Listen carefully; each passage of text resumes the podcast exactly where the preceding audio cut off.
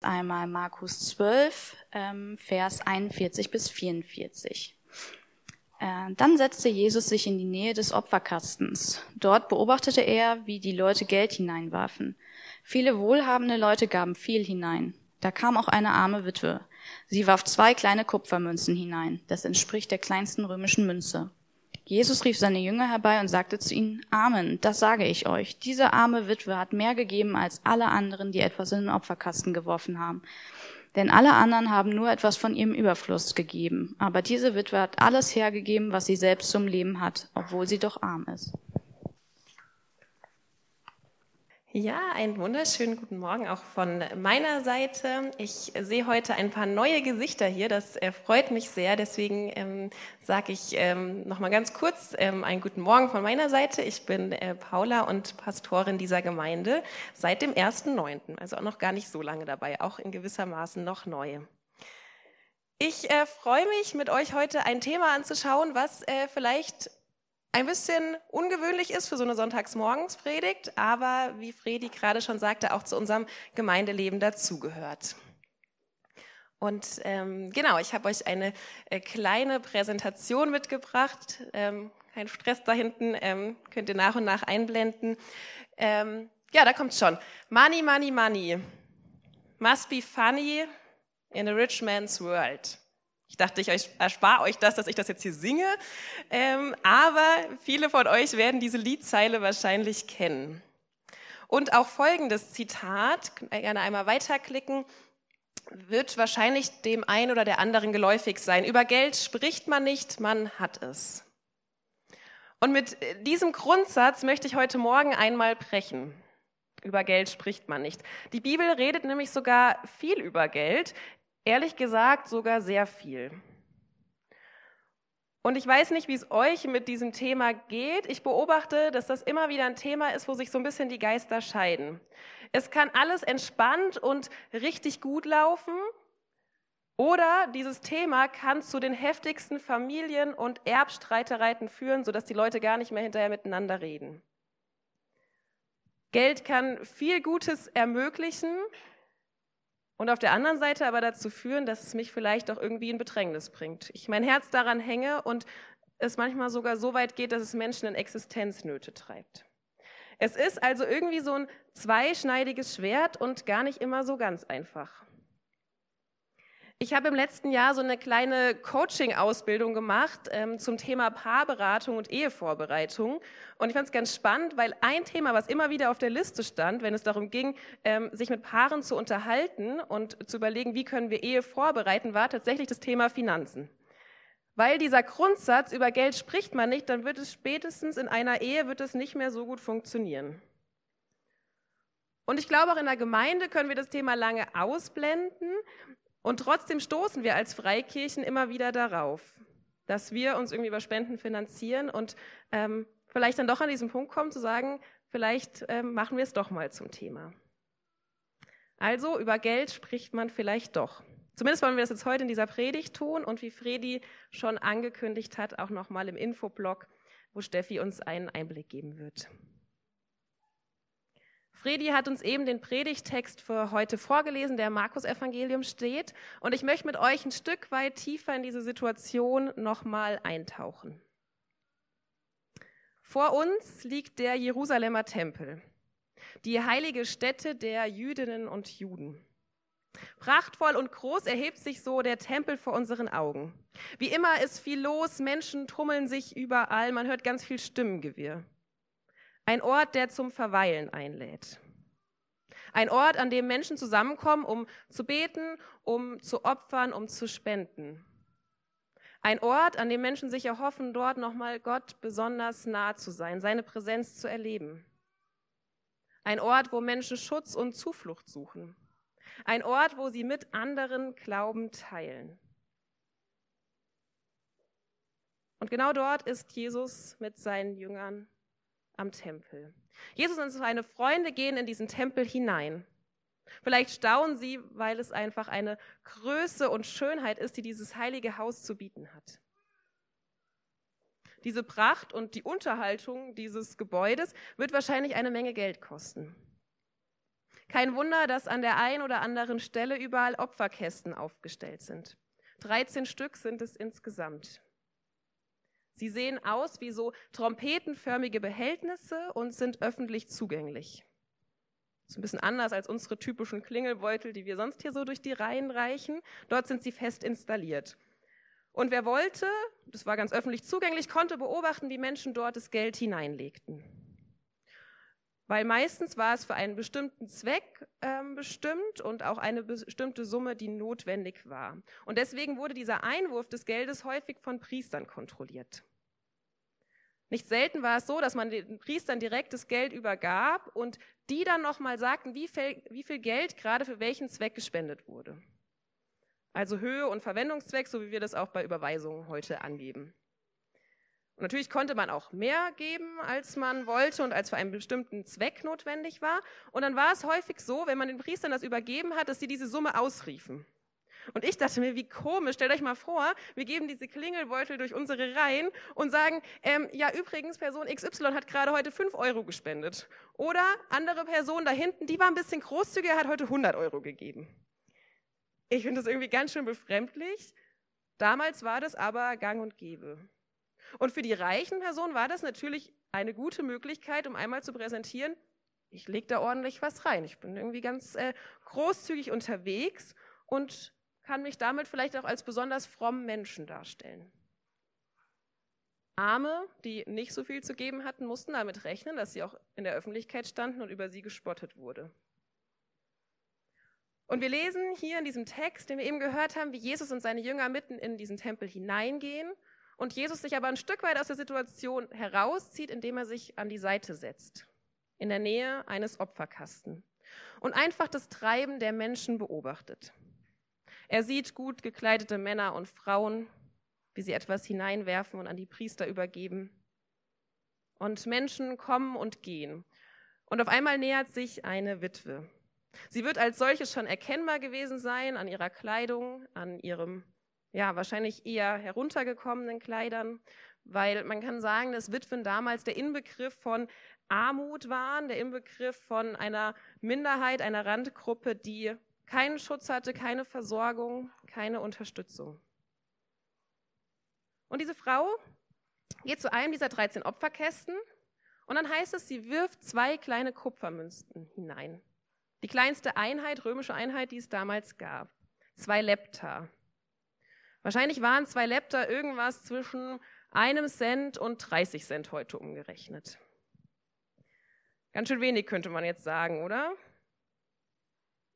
Fast schon könnte man sich denken, unnötig, dass sie das jetzt in diesen Opferkasten hineinwirft.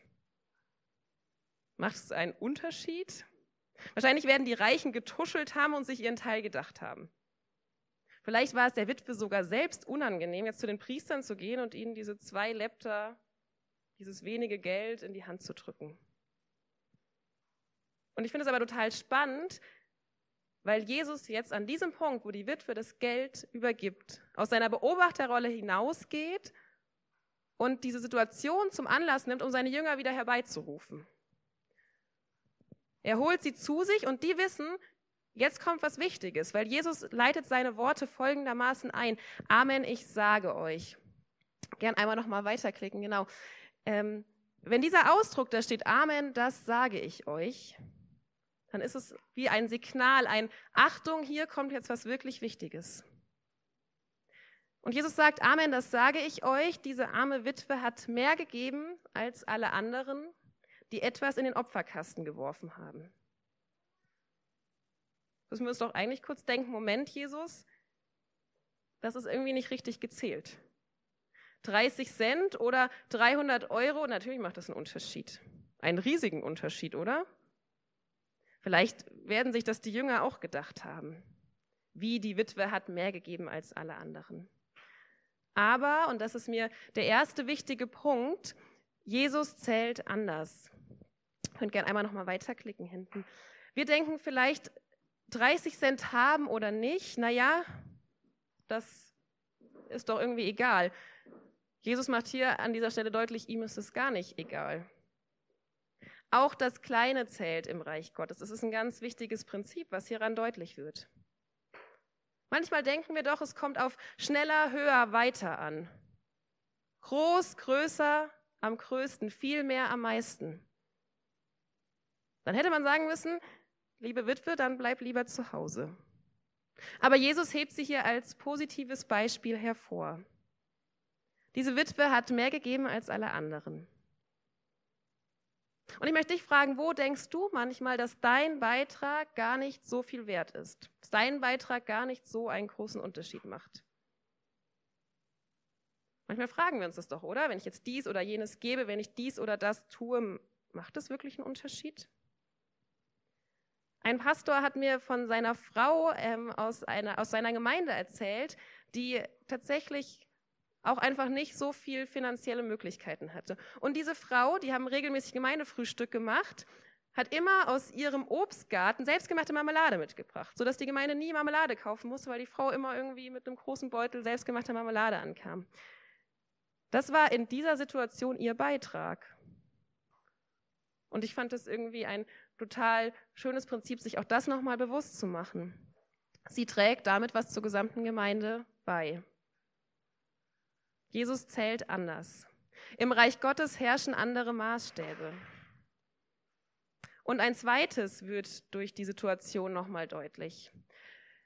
Es kommt auf das Herz an, nicht auf die Menge oder auf die Größe der Sache an sich. Geben aus freiem Herzen, geben als Dank an Gott.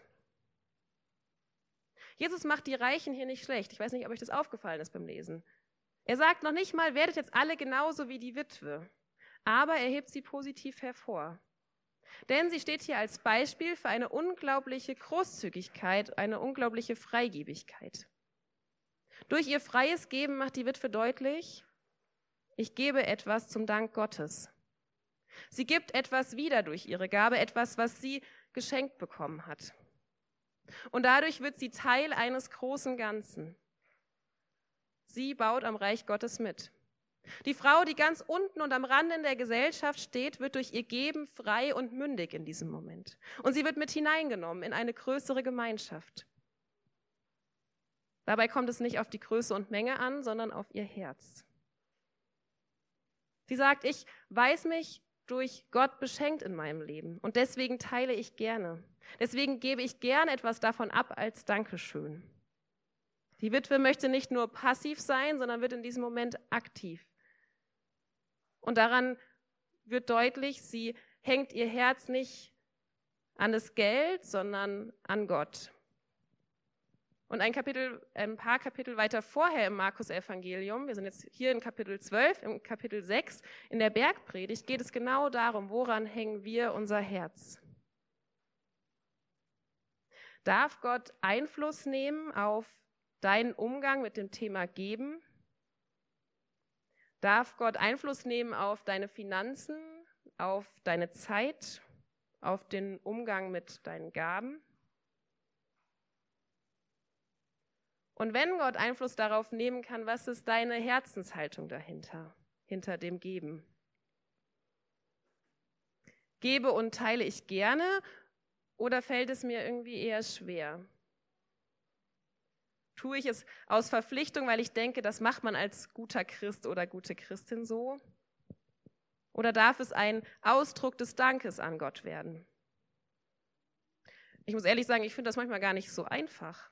Aber ich wünsche mir immer wieder zu lernen, dass es sich lohnt, aus frohem Herzen zu teilen. Zu geben, weil ich selbst beschenkt bin.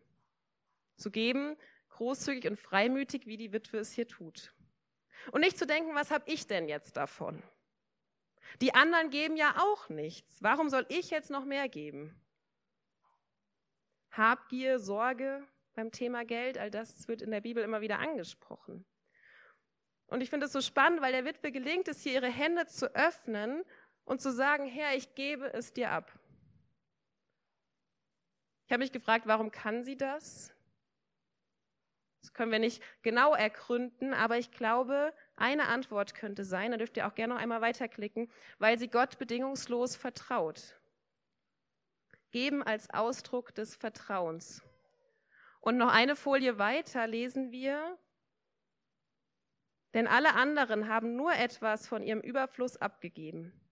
Aber diese Witwe hat alles hergegeben, was sie selbst zum Leben hat, obwohl sie doch arm ist. Jesus begründet es hier einmal noch. Sie hat alles gegeben, was sie selbst zum Leben braucht. Sie hat sich in dem Moment in eine vollständige Abhängigkeit begeben. Obwohl sie ja gute Gründe hätte, wenn man das mal von außen betrachtet, um es nicht zu tun. Sie ist bitterarm. Ich weiß nicht, ob sie weiß, wie sie morgen über die Runden kommen wird. Aber sie gibt es Gott in die Hände. Hier kommen Glauben, Vertrauen und Hingabe zusammen. Die Witwe zeigt durch ihre für uns vermeintlich äh, kleine Handlung etwas Großes. Und zwar, ich halte Gott für vertrauenswürdig. Ich verlasse mich auf ihn, auf seine Versprechen. Um mal im Bild zu sprechen, ich stehe an der Klippe und ich vertraue darauf, wenn ich jetzt springe, dass das Seil hält. Diese Abhängigkeit wird hier ganz deutlich. Und in dieser Hilfsbedürftigkeit merkt man, sie klammert sich nicht an ihre zwei Lepta, an ihre zwei Kupfermünzen, sondern sie klammert sich an Gott. Ich weiß nicht, wie es dir geht, aber ich habe mich mal bei der Predigtvorbereitung hinterfragt, wenn ich ganz ehrlich mit mir bin, wahrscheinlich wäre mein Ansatz gewesen, wenn ich zwei Münzen hätte, zu sagen, eine behalte ich für mich, weil vielleicht kommen doch mal irgendwie schlechtere Zeiten und irgendwie auch als Absicherung. Die andere würde ich vielleicht spenden. Weiß nicht, wie es dir damit geht. Ich glaube, wir Menschen sind häufig so gestrickt, dass wir doch erstmal an uns selbst denken, oder? Bekomme ich noch genug vom Kuchen ab, wenn ich den jetzt teile mit anderen? Habe ich noch genügend für mich, wenn ich jetzt so viel hergebe?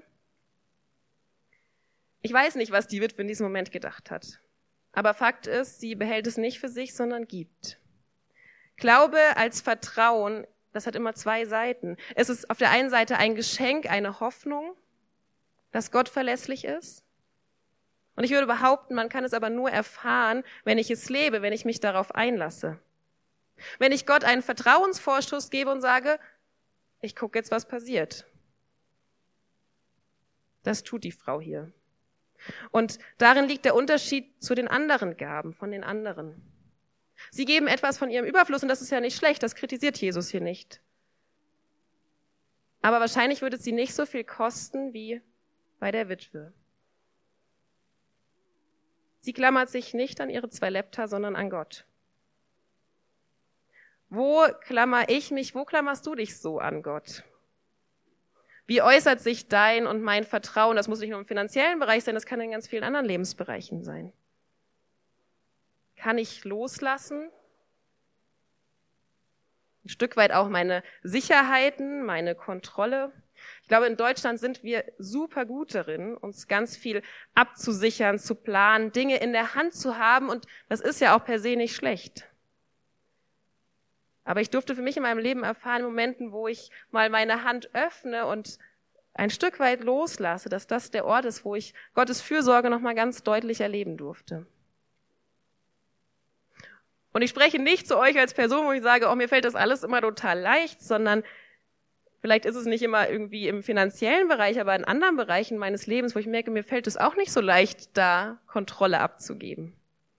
Weil ich sie doch manchmal lieber selbst in der Hand habe. Manchmal stehe ich oben an der Klippe und denke mir so, ist auch ganz nett hier oben. Ich weiß nicht, ob ich wirklich springen will.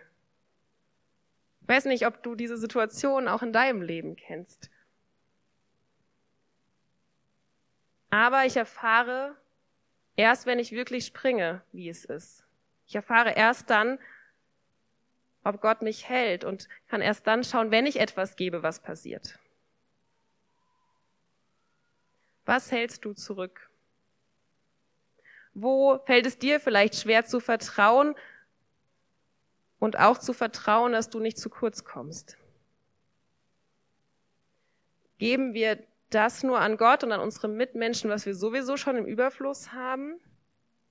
Oder bin ich auch bereit, mehr zu geben? Das muss nicht nur Geld sein, das kann auch meine Zeit sein, meine Begabung, mein Engagement.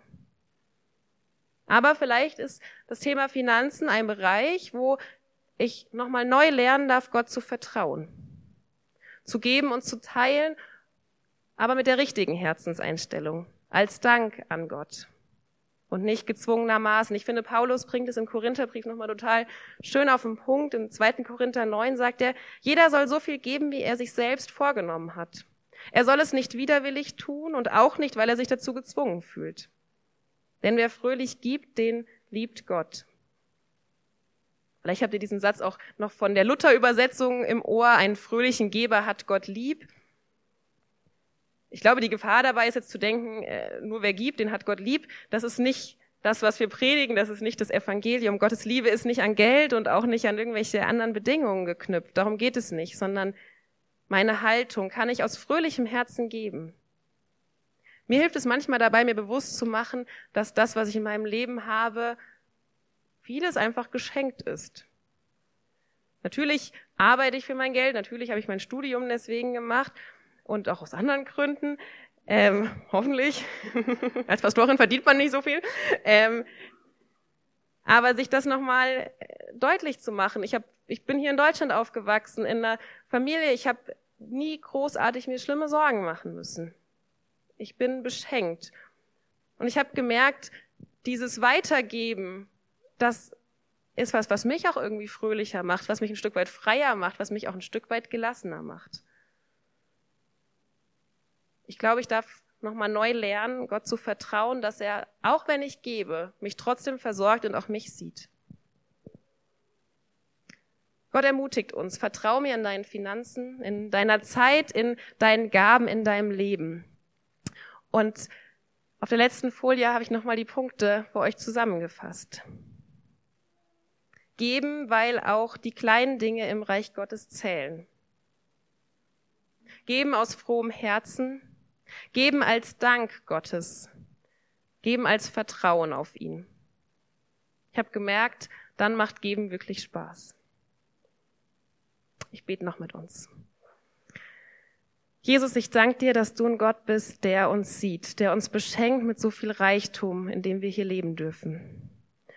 Und Herr, diese Aussage, ich gebe dir alles hin, ich vertraue dir, das ist manchmal so richtig schwer.